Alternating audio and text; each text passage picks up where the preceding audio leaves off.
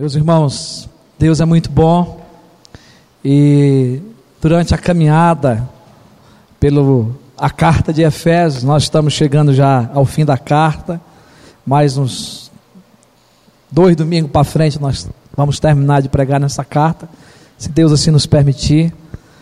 Mas tem sido dias de muito crescimento para a minha vida e eu acredito que também para a vida da igreja está pregando nessa carta, ouvindo as mensagens nesta carta.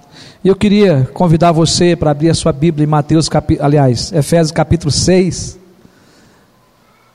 Falando de Efésios, vou falar de Mateus, não tem como, né? Efésios capítulo 6, de 10 a 20, nós vamos ler, mas não temos condição de pregar em todos esses versículos hoje. O tempo não é suficiente mas iremos até onde o Senhor permitir dentro do horário. Capítulo 6, de 10 a 20. Mesmo assentados, nós vamos então ouvir essa leitura. Quanto ao mais, sede fortalecido no Senhor e na força do seu poder Revesti-vos de toda a armadura de Deus para poderes ficar firme contra a cilada do diabo. Porque a nossa luta não é contra o sangue e a carne, e sim contra os principados e potestade, contra os dominadores deste mundo tenebroso, contra as forças espiritual do mal nas regiões celestes. Portanto, tomai toda a armadura de Deus, para que possais resistir no dia mal, e depois de terdes vencido tudo, permanecer inabaláveis. Estais, pois, firmes, cingindo-vos com a verdade e vestindo-vos da couraça da justiça. Calçai os pés com a preparação do evangelho da paz, embraçando sempre o escuro da fé, com o qual podereis apagar todos os dados inflamados do maligno. Tomai também o capacete da salvação e a espada do Espírito, que é a palavra de Deus com toda oração e súplica, orando em todo tempo no Espírito, e para isso vigiando com toda a perseverança e súplica por todos os santos, e também por mim, para que me seja dada no abrir da minha boca a palavra, para com intrepidez fazer conhecido o mistério do Evangelho, pelo qual sou embaixador em cadeias, para que em Cristo eu seja usado para falar como me cumpre fazê-lo. Amém? Vamos orar ao Senhor. Pai, nós estamos aqui nesta hora agora para ouvir a tua palavra, para ouvir a tua pregação, a tua mensagem que tu tens a nos comunicar nesta noite. Aquieta o nosso coração, Senhor. Abre os nossos ouvidos para ouvir a tua voz. Pai, em nome de Jesus, repreende toda ação do diabo, toda ação do mal, dos demônios que se levantam contra nós. E que o Senhor possa cercar esse lugar. E, ó Deus, fazer com que a palavra que vai ser pregada possa cair em boa terra, para que ela não seja arrancada nem roubada. E para que a palavra edifique, para que a palavra nos mantenha, ó Deus, atentos, ó Deus, para esse mundo que vivemos e para realidades espirituais, mas acima de tudo para o teu poder. É o que nós pedimos em nome de Jesus. Amém. Queridos, hoje é preciso a gente recapitular um pouco do que, te, do que até aqui nós já aprendemos. É, a segunda parte dessa mensagem, nós pregamos a primeira série, é, tratando do tema relacionado às bênçãos de Deus manifestada a nós. E a segunda parte, nós demos o tema Deus através de Paulo, nos fazendo é, conhecer a conduta da igreja de Cristo, ou seja, Deus através de Paulo nos faz conhecer a conduta da igreja de Cristo nós aprendemos desde o capítulo 1 que nós somos igreja de Cristo, que nós fomos eleitos, fomos chamados. Agora, na segunda parte da carta, Paulo trata da conduta, de como a igreja deve viver agora como eleito, como salvos, né? Pela graça de Cristo. E nós perguntamos, não é? como deve ser a conduta da igreja de Cristo, como que nós devemos proceder. Por quê? Porque Paulo vai, nesses capítulos finais, nos, fa nos fazer conhecer esse modo prático né, de vivermos como novos é, na fé, como pessoas é, transformadas, como pessoas agora revestidas do Senhor Jesus Cristo. E ele vai tratar disso dos, dos capítulos 4 a 6. Então, para responder essa pergunta, é, de como deve ser a conduta da igreja, de como devemos proceder, Paulo vai nos ensinar que a igreja de Cristo deve andar em unidade.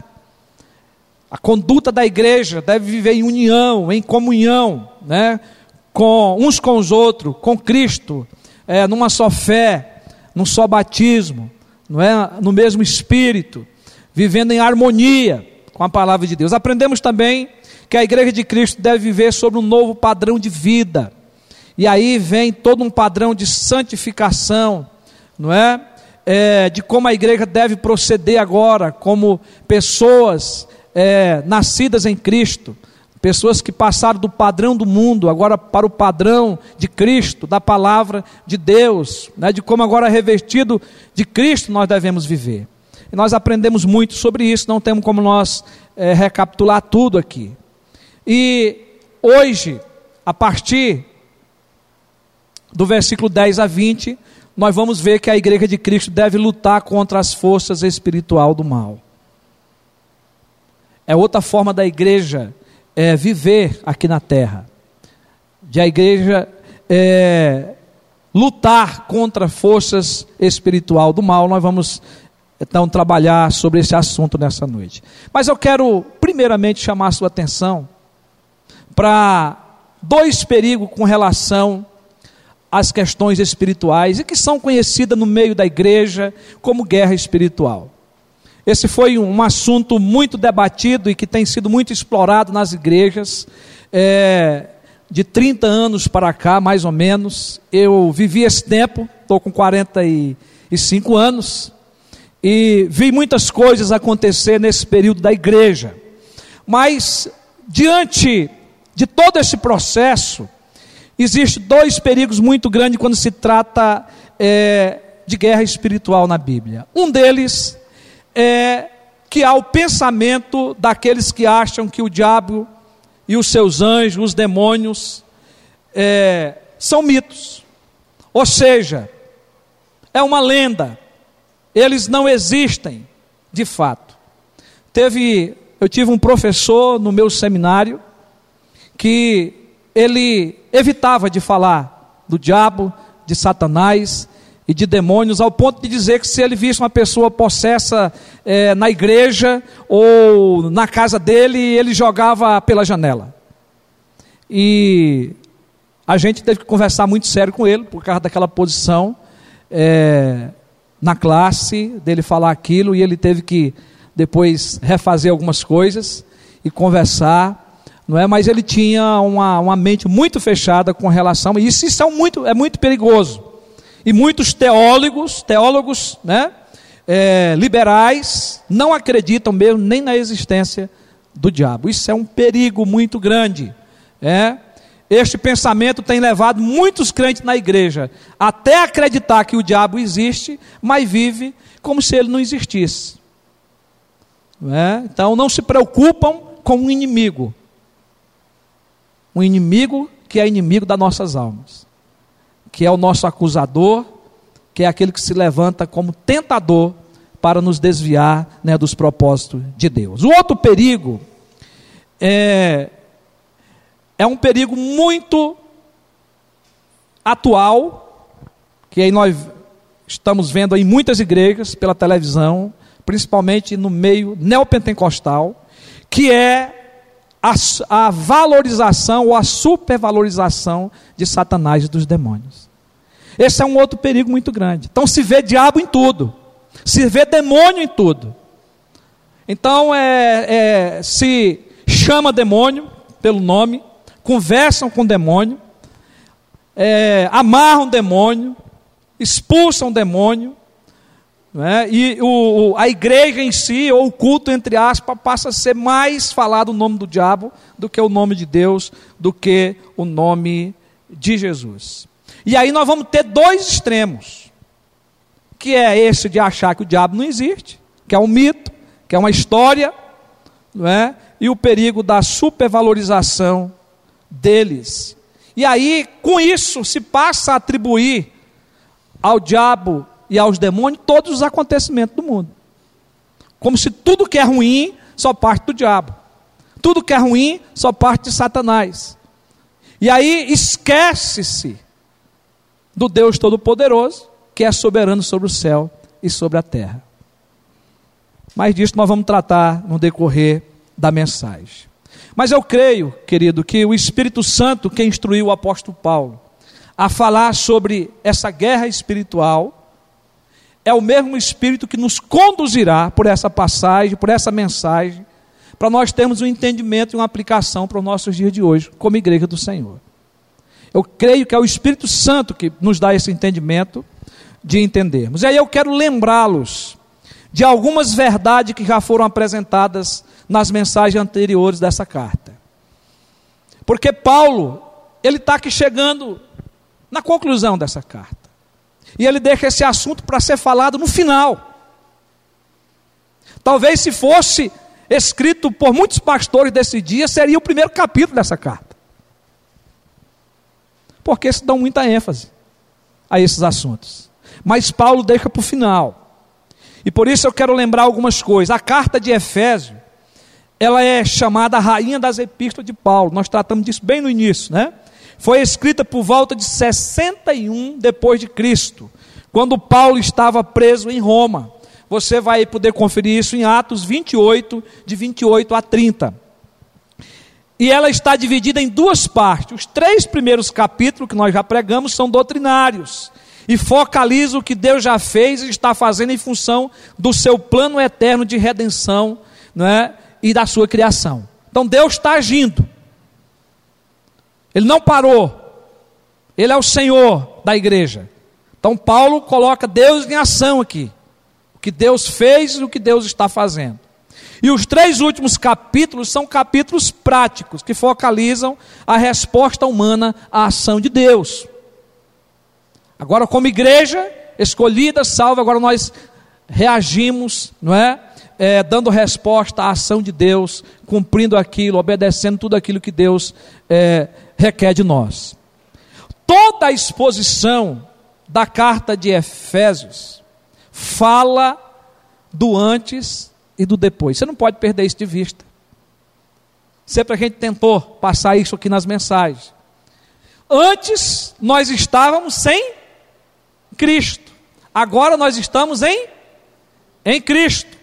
Antes nós estávamos mortos nos nossos delitos e pecados, segundo o curso deste mundo, segundo o príncipe da potestade do ar, que aparece aí, que é Satanás. Paulo já, bem antes, tinha puxado esse assunto. Do espírito que atua nos filhos da desobediência. Estávamos desta forma. Agora, temos vida eterna. Agora fomos separados para Deus. Então, antes nós éramos trevas, agora nós somos luz no Senhor. É isso que a carta nos apresenta. Antes éramos tidos como gentios, incircuncisos na carne, sem Cristo, separados da comunidade de Israel, estranho às alianças da promessa, sem esperança alguma, sem Deus no mundo, estrangeiros e peregrinos. Paulo está falando para o seu tempo, mas também para o nosso tempo hoje. Era assim que estávamos antes de conhecer a Cristo. É, e aí ele vai dizer que agora nós fazemos parte da comunidade, que é a igreja, a igreja de Jesus. Nós somos reconciliados agora em um só corpo através da cruz, através do que Deus realizou entregando o seu filho lá na cruz do Calvário para morrer por nós. E aí Paulo vai dizer que agora nós temos acesso ao Pai em um espírito. Somos concidadãos dos santos, somos da família de Deus, somos edificados sobre o fundamento dos apóstolos e profetas. Cristo Jesus é a pedra angular. Estamos crescendo para santuário dedicado ao Senhor e sendo edificado para a habitação de Deus no Espírito. É lindo demais, né? É uma carta muito linda, muito maravilhosa. Então, Paulo mostra o antes e o depois, de como agora nós vivemos em Cristo. E não é por qualquer motivo, irmãos, que Satanás persegue a igreja de Cristo. É por esta razão que Paulo desenvolve na carta, no contexto mais próximo do nosso texto lido, que são as mensagens que pegamos domingo passado, anteriores aí, ele fala dos padrões para a vida cristã. Então, Paulo fala para a vida pessoal, para a vida de comunhão com Deus e com a igreja. Paulo fala para o lar, para o casal, para os filhos, para os servos e para os senhores. E Paulo mostra como que deve ser a nossa conduta, como que deve ser o nosso viver é, como servos de Deus. E é por isso que a partir do versículo 10 ele começa quanto ao mais. Porque Paulo está indo para o um encerramento da sua carta, e Paulo agora ele quer dizer que para nós cumprir esse padrão, para nós cumprir essas ordenanças de Deus, nós temos que estarmos prontos, fortalecendo a nossa vida, porque nós temos um inimigo. Então ele vai dizer quanto ao mais.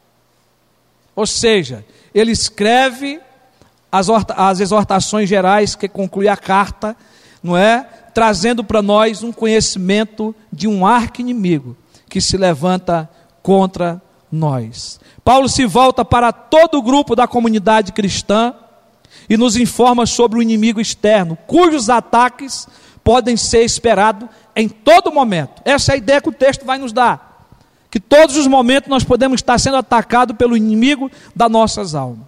Não há como viver os princípios e os padrões ensinados aqui sem lutas e sem dificuldades. Vai haver lutas, vai haver dificuldades, vai haver oposições,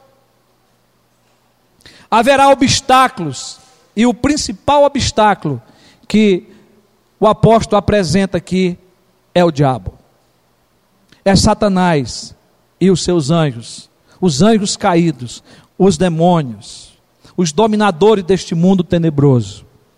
Há uma guerra espiritual acontecendo, forças maiores do que as nossas, que tentam nos impedir de cumprir a vontade de Deus e de impedir que desfrutemos ou desfrutamos as bênçãos de Deus revelada nesta carta. Então há oposição para tudo isso. E é por isso que Paulo diz aqui que a nossa luta não é contra o sangue e a carne, e sim contra as forças espiritual do mal, contra Satanás. Então, por esta causa, irmãos, Paulo nos apresenta aqui a armadura de Deus que está disponível à sua igreja. Então a igreja de Cristo deve lutar contra as forças espiritual do mal. E para lutarmos contra as forças espirituais do mal, o apóstolo Paulo nos apresenta duas armas. E finaliza depois apresentando um meio eficaz para usarmos essas armas e sairmos vitoriosos. Então ele vai apresentar duas armas e vai apresentar o meio eficaz para nós usarmos essas armas e sairmos vitoriosos. E é isso que nós queremos trabalhar nesse texto, até o versículo 20. Então, a primeira arma que Paulo vai descrever, ele começa dizendo assim: quanto ao mais, sede fortalecido no Senhor e na força do seu poder. Revestivos de toda a armadura de Deus para poder ficar firme contra as ciladas do diabo. A primeira arma que nós temos que tomar aqui é o poder do Senhor Jesus Cristo. Paulo nos ordena a buscarmos o fortalecimento espiritual, a tomarmos posse desse fortalecimento espiritual. O verbo aí está no imperativo: sedes fortalecido no Senhor e na força do seu poder. Neste versículo, Paulo ordena a ideia do poder divino nos homens.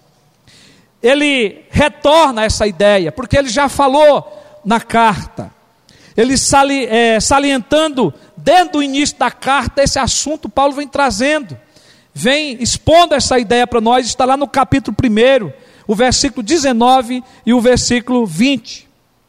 E Paulo fala desse mesmo poder, que é o poder que ressuscitou Jesus dentre os mortos, que age na vida dos cristãos. E ele vai colocar Cristo como cabeça que governa a igreja. O Cristo que morreu e ressuscitou, que tem esse mesmo poder, que governa a igreja, que é o cabeça da igreja. E por esta causa, Paulo começa dizendo-nos: sede fortalecido no Senhor e na força do seu poder. Paulo está fazendo-nos compreender a necessidade de adquirirmos novas forças para o usufruto de um poder que já possuímos em Cristo, mas de renovar essa busca, de buscar essa busca, de buscar esse enchimento, porque outrora ele já tinha dito que nós tínhamos que buscar o enchimento do Espírito Santo de Deus, e o qual ele diz que é a suprema grandeza do seu poder para com os que, para com os que crer, para nós que cremos, segundo a eficácia da força do seu poder. É, Paulo está dizendo que esse poder já vem de Cristo, o qual é a suprema grandeza do seu poder para com os que cremos, segundo a eficácia da força do seu poder. Então ele está dizendo que esse poder ele é necessário. E ainda ele recomenda diante da sua carta, buscarmos essa plenitude, quando ele diz enchei-vos do Espírito Santo.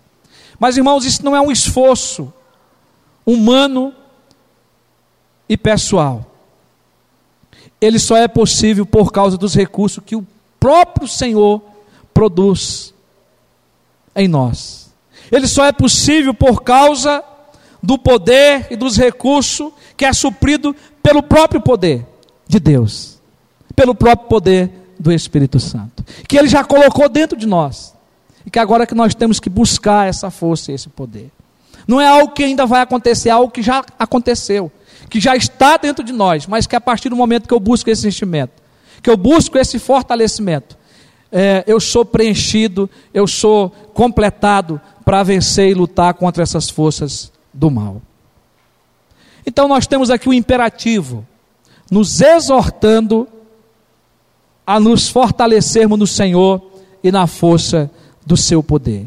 Aqui aparece a fonte do poder da igreja para vencer a batalha travada pelo inimigo. Deus opera na igreja com a grandiosa eficácia do seu poder. Veja que Paulo cita três palavras aqui: fortalecer, força e poder. Isto nos faz entender que toda a força que precisamos para a batalha vem do Senhor, que governa de forma muito especial a sua igreja. O Senhor é a fonte de todo poder. O que o apóstolo Paulo nos informa é que Deus capacita a sua igreja com a grande eficácia do seu poder para vencer o inimigo, ou seja, vencer toda a força maligna. Paulo, ele dá ênfase no poder de Deus ou o poder de Cristo, por causa do ambiente em que a igreja de Efésios estava inserida. A igreja precisava estar atenta ao poder de Cristo, à vitória de Cristo, ao, a tudo que Cristo fez, porque a igreja estava naquela época inserida é, numa cultura é, religiosa, cultural, que era muito diferenciada daquela cultura que a igreja agora estava vivendo, em Cristo. A igreja é, de Éfeso ela estava ali é, rodeada por um culto que era dada à deusa Diana, Artemis, deusa da fertilidade, com numerosas práticas mágicas, aonde era invocado demônios, aonde o culto era dado realmente aos deuses. Havia uma guerra espiritual. Havia uma pressão sobre a igreja, sobre aquelas pessoas novas na fé. Elas tinham que estar convictas que elas tinham um inimigo e que elas precisavam do poder, dessa arma, do poder de Deus, de serem fortalecidas para vencer essas lutas espirituais. E com certeza a igreja tinha alguns membros que vieram dessas religiões, que vieram, não é, do ocultismo, que vieram com muitas lutas travadas ali, e agora eles tinham que estarem certos da vitória que Cristo teve lá na cruz do Calvário. Por isso, Paulo apresenta nesta carta que o poder de Deus em Cristo está acima das forças e poderes do diabo. Que Cristo o venceu e o derrotou pela sua morte e pela sua ressurreição. Satanás, diante da igreja, diante de Cristo, ele é um derrotado. Ele é um perdedor, mas ele não se dá por vencido. Ele luta contra a igreja.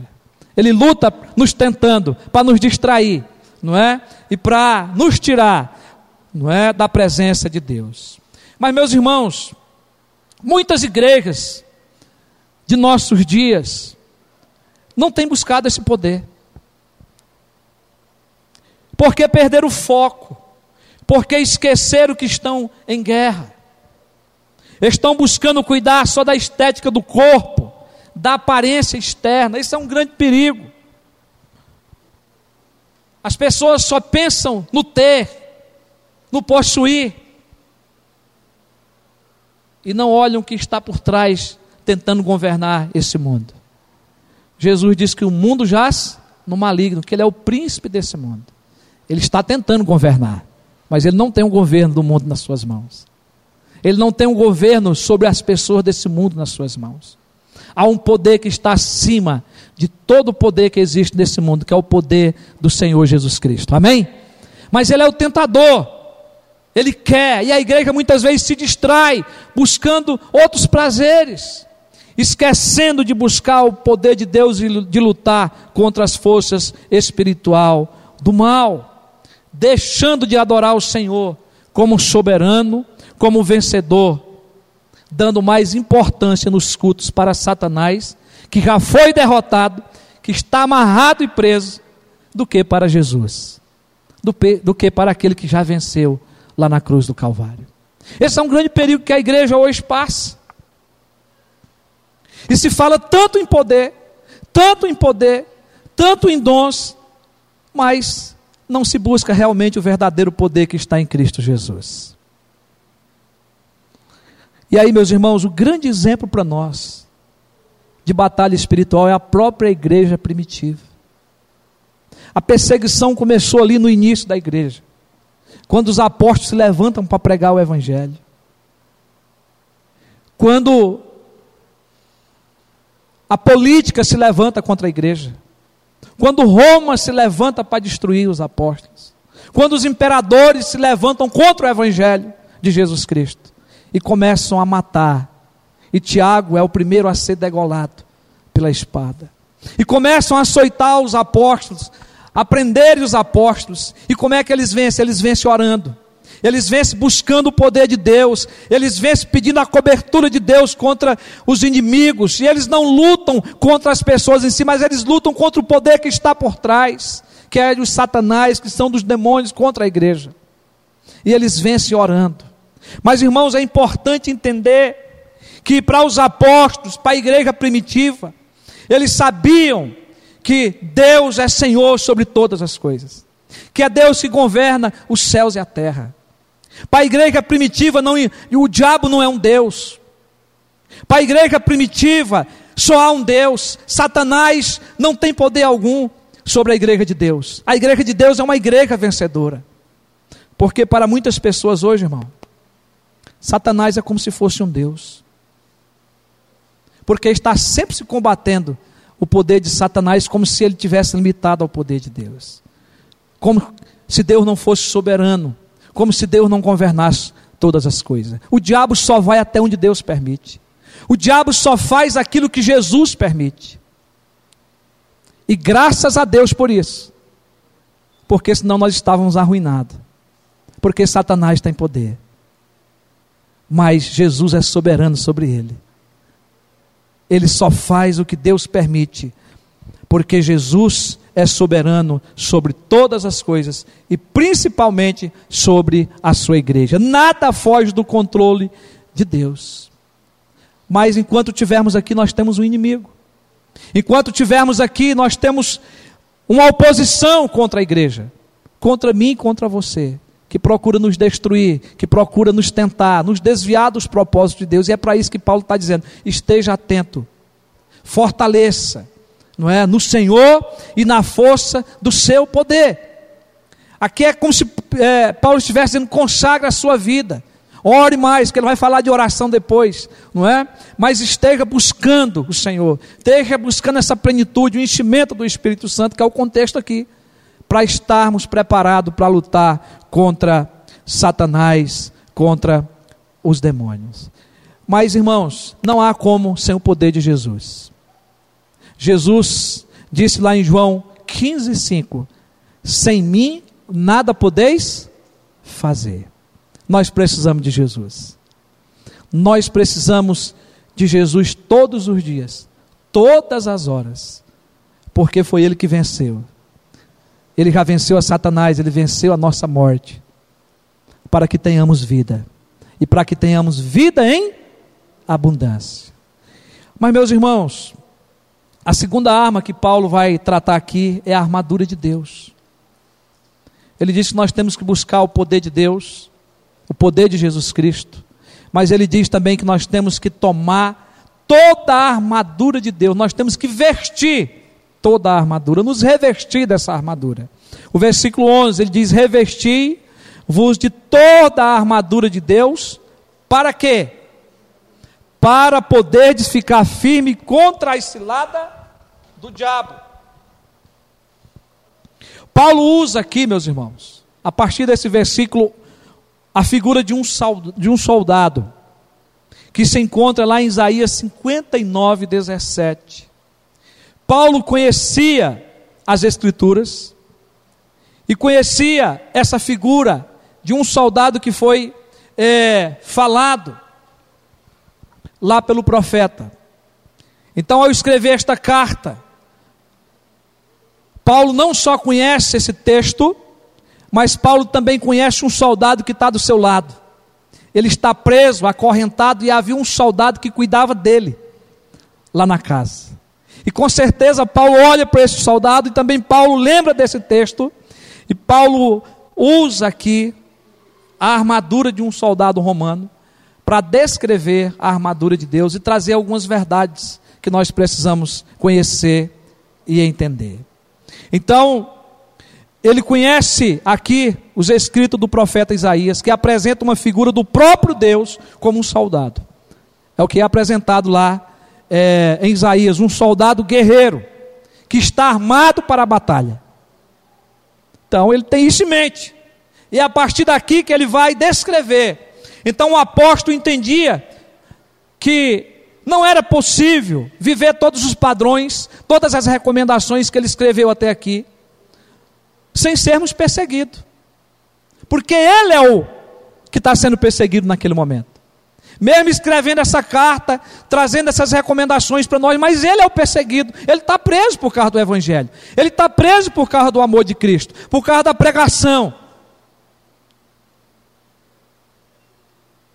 Mas ele olha para aquele soldado ali, ele olha para aquela vestimenta e ele passa agora a descrever de como que nós devemos estar preparados para vencer o inimigo, não humano, mas aquele que está por trás, tentando nos destruir. E é por esta causa que ele nos apresenta a armadura de Deus, que está disponível para todo soldado de Cristo, usá-la contra as forças do mal. Ele diz: vistam toda a armadura de Deus. E a ideia no original hebraico é para nos vestirmos com a armadura completa. Não é só com a arma, é com toda a armadura, com todas as peças, peça por peça, e usá-la todos os dias. E aí, Paulo vai descrever aqui seis armas, ou seis, é, a armadura composta por seis peças. Está do versículo 14 a 17. Então nós vamos seguir por ordem, não é? é depois nós vamos retornar esses textos aqui na sequência. Mas a primeira arma que Paulo vai colocar aqui é o cinturão da verdade. Ele diz: Portanto, tomai toda a armadura de Deus para que possais resistir no dia mal e depois de ter vencido contudo permanecer inabaláveis. Estais, pois, firmes, cingindo-vos com a verdade. Aqui o cinturão da verdade, que Paulo apresenta aqui, aponta para a absoluta veracidade e para a suficiência da palavra de Deus. O cinturão ele servia para segurar as demais partes da armadura do soldado. Aqui a verdade é como, como um cinto que serve para cingir o nosso corpo e a nossa mente de todo o empecilho que possa vir contra nós, para tentar roubar a verdade que está no nosso coração e na nossa mente. Então ela serve, não é, é para nos ajudar. Ela aponta o nosso erro e nos corrige para ficarmos firmes. Então, o cinturão da verdade. E lembrando aqui que Jesus é a verdade. E quem que é o pai da mentira? O diabo. Está lá em João 8,44. E João 14,6 diz que Jesus é a verdade. Jesus é a verdade absoluta. Então a verdade é como um cinto que aponta para a veracidade e para a suficiência da palavra de Deus que é a palavra de Deus que vai nos impedir, não é, de sermos levados pelas tentações e pelo mal. A segunda arma que ele vai apresentar aqui, não é, ele diz: é, estáis, pois, firmes, cingindo-vos com a verdade e vestindo-vos da coraça da justiça.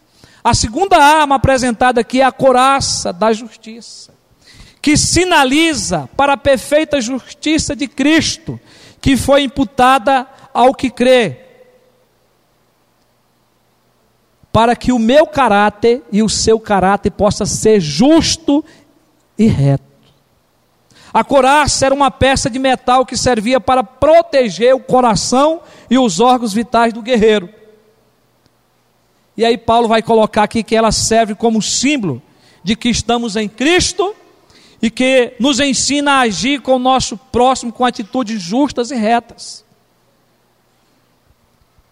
representando uma vida de retidão na nossa convivência, no meio da igreja, no meio da sociedade. Nós fomos justificados pela fé e por isso estamos revestidos da coraça da justiça, que vai servir para nos livrar das tentações malignas que nos induz a acharmos que temos justiça própria. Por isso que nós precisamos. E nós temos que ter cuidado, nós precisamos tomar posse, usar essa arma, porque nós corremos o risco de achar que temos justiça própria e ficarmos isentos de toda acusação e culpa pelos nossos méritos. E não é, nós sabemos que são pelos méritos de, de Cristo, porque agora nenhuma condenação há para os que estão em Cristo Jesus, é pelos méritos de Cristo. Então nós temos que tomar essa arma, tem que fazer parte da nossa vida. A terceira arma que ele apresenta aqui é a sandália do Evangelho da paz. Ele diz: calçai os pés com a preparação do Evangelho da paz. O versículo 15. Calçar os pés com a preparação do Evangelho da paz refere-se à proteção que as sandálias forneciam aos pés dos soldados. Os soldados romanos calçavam uma sandália com cravos na sola para lhes dar segurança e agilidade na caminhada. O sentido aqui é de nos prepararmos para levar o evangelho da paz aos outros que ainda não conhecem o evangelho. E termos a prontidão também de proclamarmos, de sairmos de falarmos desse evangelho. E essa arma então serve para nos ajudar, nos preparar e sair para o combate, para a pregação do evangelho. Nós temos que calçar as sandálias do evangelho da paz e anunciar o evangelho. A outra arma aqui é o escudo da fé. Em seguida diz: embraçando sempre o escudo da fé. O escudo da fé nos protege dos dados inflamados do maligno. aquilo que vem, que inflama, aquilo que tenta nos destruir. O escudo protegia todo o corpo do soldado, para que ele não fosse atingido. É proteção contra esses dados, essas lanças que vêm do inimigo contra nós. Então o escudo da fé nos protege para nós não sermos atingidos. Quando o soldado lutava, formava como que uma parede de proteção contra os adversários. Vocês conhecem o escudo. Este escudo da fé é uma fé genuína e verdadeira. Tem a ver com a fé da salvação, com a fé salvadora, que serve de escudo para nos dar garantia da salvação, de que nós estamos firmados em Cristo Jesus. E aí nós temos o entendimento que foi o próprio Jesus, o próprio Deus encarnado, que se entregou por nós e que realizou a sua obra. E que agora nós estamos salvos pela fé em Cristo Jesus. Salvo pela graça, mas mediante a fé, que é o dom de Deus, que veio para a nossa vida e que nos encheu dela, e que agora, agora ela serve como escudo para defender a nossa vida e a nossa fé contra todos os dados inflamados do maligno. Por isso, é contra a nossa fé, meus irmãos, que o diabo lança a maioria dos seus dados inflamados, as suas setas, com a astúcia dele, tentando nos, nos atrair, tentando nos tirar do foco, da adoração a Deus, e até mesmo nos fazer duvidar de Deus e das suas promessas. Então, através do escudo da fé, nós podemos ser protegida de todas essas lanças, de todas essas setas que o diabo lança contra nós. E aí nós podemos ficar firmados na fé, firmado no Senhor. E a quinta arma que o texto trata aqui é o capacete da salvação proteção para a cabeça. Ele diz aqui: embraçando sempre o escudo da fé, com o qual podereis apagar todos os dados inflamados do maligno. Ele diz: Tomai também o capacete da salvação. E o capacete servia para proteger a cabeça do soldado romano. E por isso, a figura aqui aponta para a plena segurança que a obra redentora de Cristo garante a todos os eleitos. No capítulo 2, Paulo deixa claro que fomos salvos do pecado, nós fomos salvos da morte, pela graça de Deus derramada sobre nós. É Cristo que nos salva, pela graça. E aí nós, reformados, cremos que no passado nós fomos salvos da culpa do pecado. O que é, isso? Justificação. Cristo já fez isso por nós. Deus aceitou o sacrifício de Cristo e ele já determinou que nós estamos justificados. Louvado seja o nome do Senhor. Mas no presente, nós somos salvos do poder do pecado, e isso é santificação. E nós vivemos uma vida de santificação para agradar a Deus aqui na terra. Isso está acontecendo no presente, no nosso dia a dia. E no futuro, seremos salvos da presença do pecado. E sabe o que é isso? É glorificação. Quando nós seremos glorificados e estaremos com o Senhor para sempre. Isso está em Romanos capítulo 8, de 28 a 30. Mas é preciso, irmão, aceitar o capacete da salvação sobre a nossa vida, sobre a nossa cabeça, sobre a nossa mente, para nós estarmos protegidos dos ataques de Satanás. Que ele vai atacar, ele vai tentar lançar dúvida, ele vai tentar trazer sobre a igreja, sobre o povo de Deus, filosofias vãs falsas doutrinas para nos desviar dos princípios da palavra de Deus. E aí nós temos a última, a, a última ferramenta, né? Que a gente está colocando aqui como arma, mas a arma é uma só, que nós estamos falando aqui, que é a armadura de Deus. A primeira arma, o poder de Jesus, a segunda arma, a armadura, não é? Então tem várias ferramentas nessa armadura, e a última é a espada do Espírito. Ele vai dizer que Tomai também o capacete da salvação e a espada do Espírito, que é a palavra de Deus, que é a Bíblia Sagrada. Irmãos, a espada é a única arma de defesa que tem aqui. A espada o soldado usava para atacar, para ir ao ataque. E aqui neste caso, a espada é a palavra de Deus, a qual deve ser conhecida por você e por mim, deve ser manuseada por todos nós de maneira é, rápida, porque nós devemos conhecer a palavra de Deus, nós temos que estar pronto para manusear essa palavra, para termos o conhecimento em todas as áreas que nós somos atacados da nossa vida e poder repreendê-la através da palavra de Deus.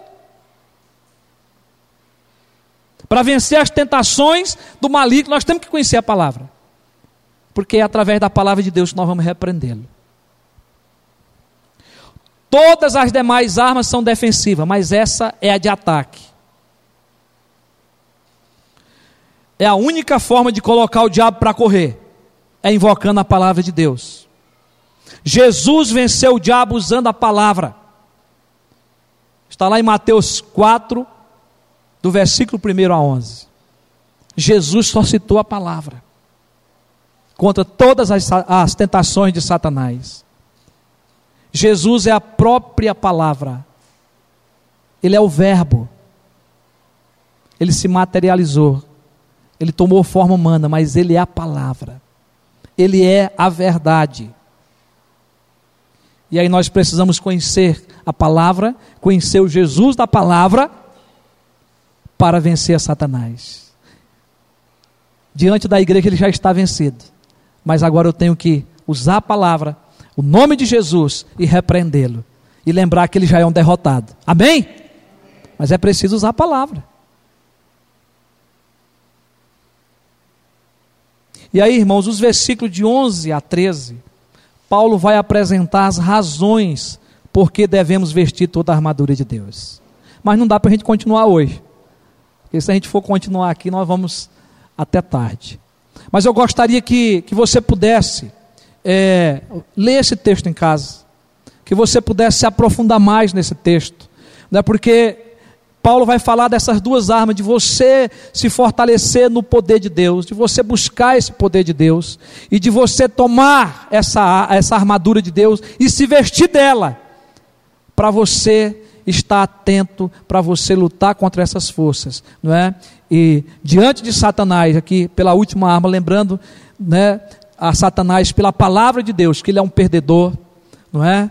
E que Jesus já o venceu na cruz do Calvário e que agora a igreja de Deus é vencedora, mas para isso nós precisamos tomar essas armas, estar sobre nós e fazer uso dela contra todos os dados inflamados do maligno, contra todas as tentações de Satanás. E assim nós vamos continuar até a volta de Cristo como igreja vencedora.